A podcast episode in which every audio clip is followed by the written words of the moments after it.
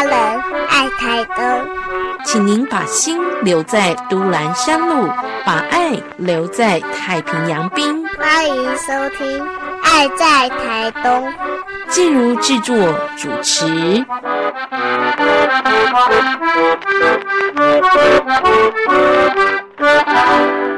亲爱的听众朋友，我们今天在东海岸带大家来到我们的生活工作室，这边有一个新的品牌叫做稻味酿。对于台东地区的朋友，大家可能比较陌生，可是东海岸这边哦，在东莞处近年推动双冰生活圈之下呢，长滨、丰滨没有很远，就是一个生活圈，鼓励大家呢，假日的时候出来走走，你也可以到。封冰箱拜访我们的生活工作室，来体验一下稻味酿。我们今天呢特别邀请到品牌的创办人、重要推手来跟大家问候一下。首先哦，要介绍他，因为名字很长。然后呢，呃，我们呢对于文化，呃，对于祖语不熟悉的朋友，真的不知道从何说起。所以，请我们的好朋友来先跟大家介绍一下你自己，say hello 一下。啊，哎，大家好。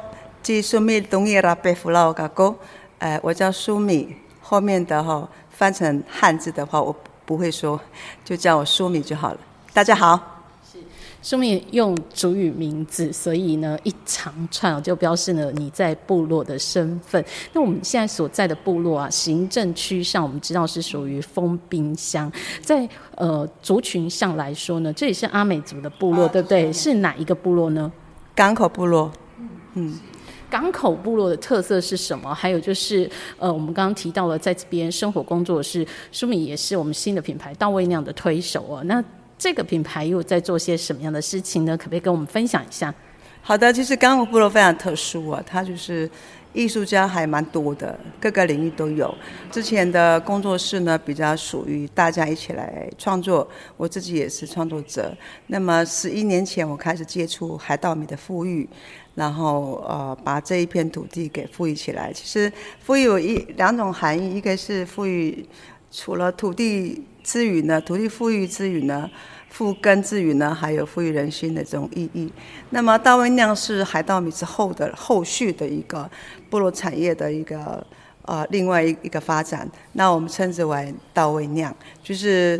呃，重返也是叫富裕啦。其实我做的工作就就是这样，就是富裕早期的传统的这个酒曲，就是酿制这些传统酿酒的一个工艺跟它的知识传承这一项技术，这样子。目前我们做的事情是这样，对，嗯。其实刚刚讲到一个关键字，可能朋友们就会有一些印象哦。刚刚舒米讲到了海稻米，其实说到海稻米呢，如果对于呃国片电影有关心的朋友，或者是对于部落文化的影像记录有关心的朋友，大概就会联想到这部影片叫做《太阳的孩子》里头呢，就讲到海稻米富裕跟呃保护土地的这一段经历，这就是舒米身上发生的真实故事吗？呃呃。呃，是的，是的，那就是他讲述的其实是自己部落里头我看到的、我做过的、我经验过的一些事迹。那么，希望下一代能够看得到，就是说，其实，在部落生活，啊，然后继承这些老人家的技术跟知识是非常重要的。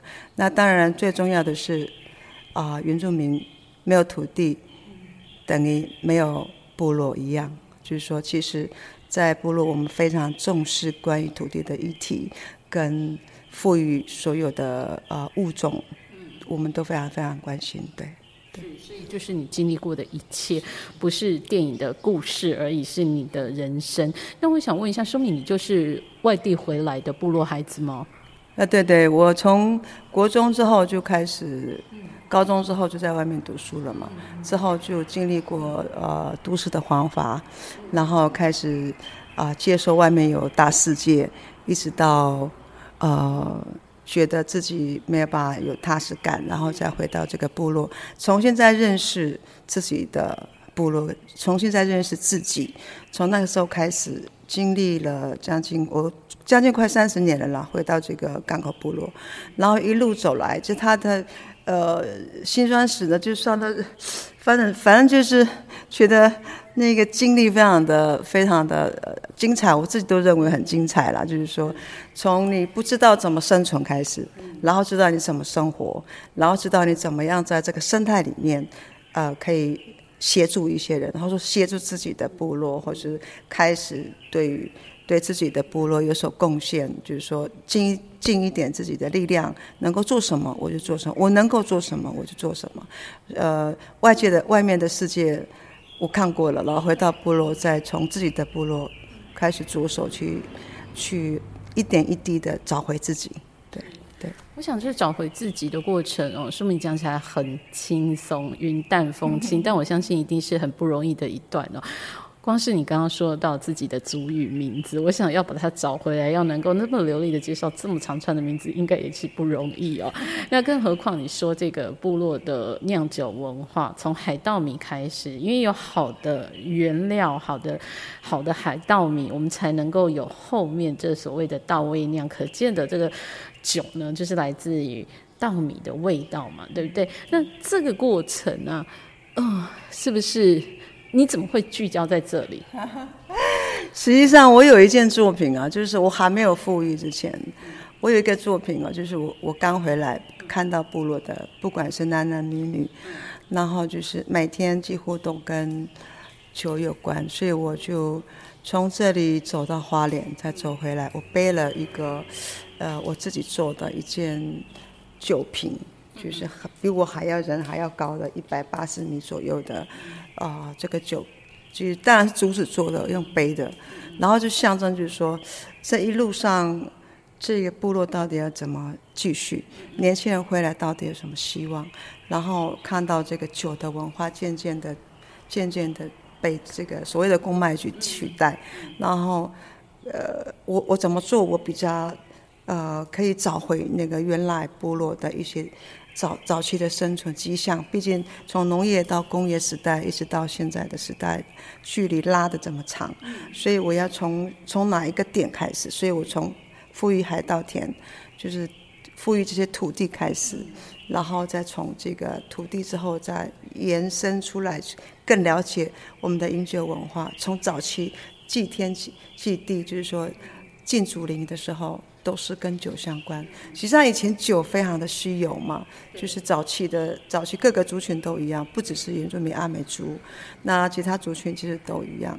你要从种、照顾它、收成，然后酿酿制一杯酒是不容易的。所以在早期喝酒的文化没有普遍像公卖局之后来之后，就会变成这样，大家印象中非常刻板的印象，认为原住民。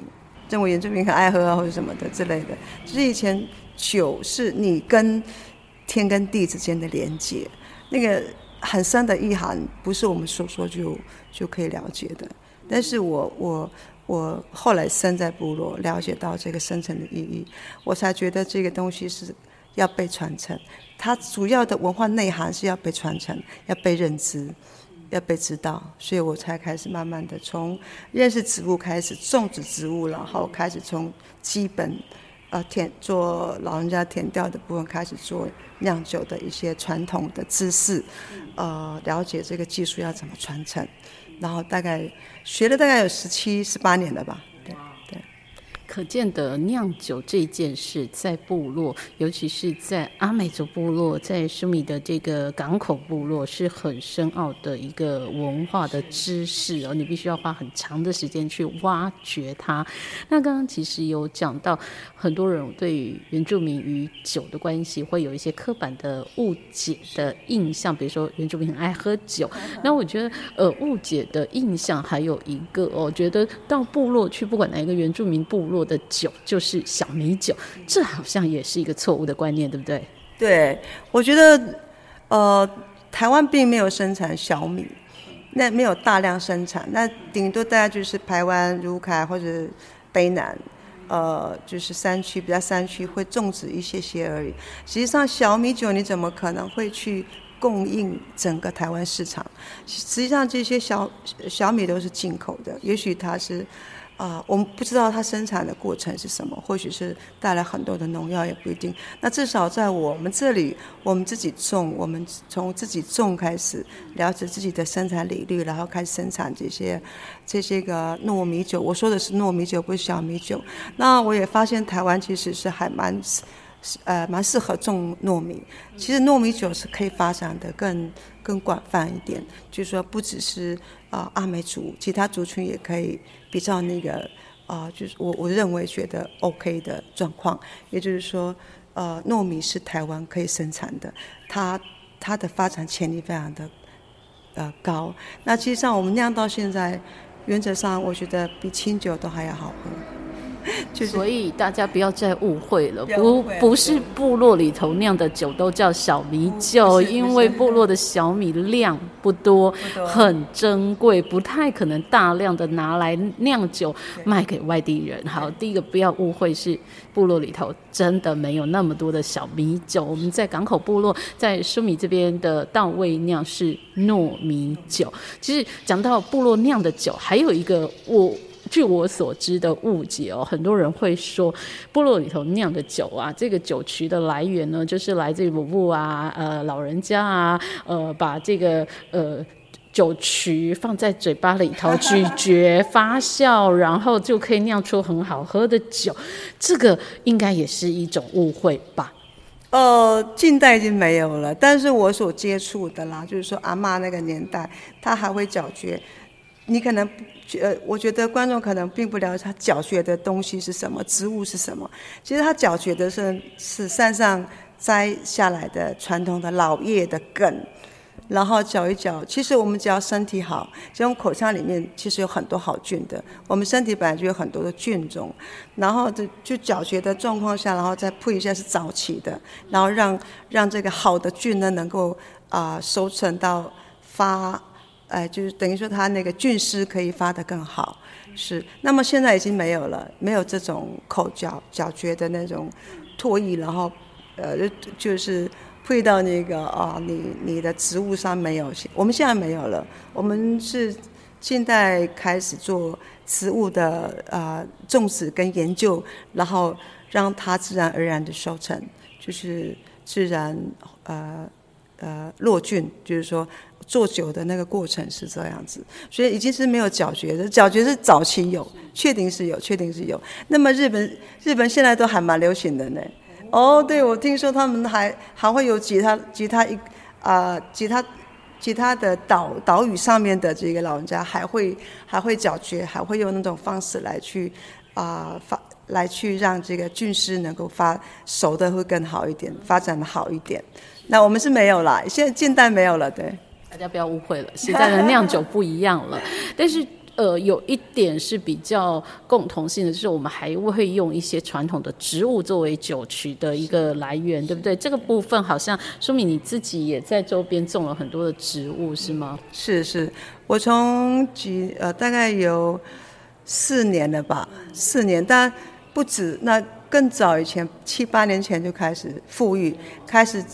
开始去了解哪哪些植物是可以听口传的文化，然后带老人家去辨认那个植物，然后渐渐的我把它移植到自己四周围，然后就到现在。好，欢迎大家可以来体验。谢谢舒米的分享，谢谢你。不会。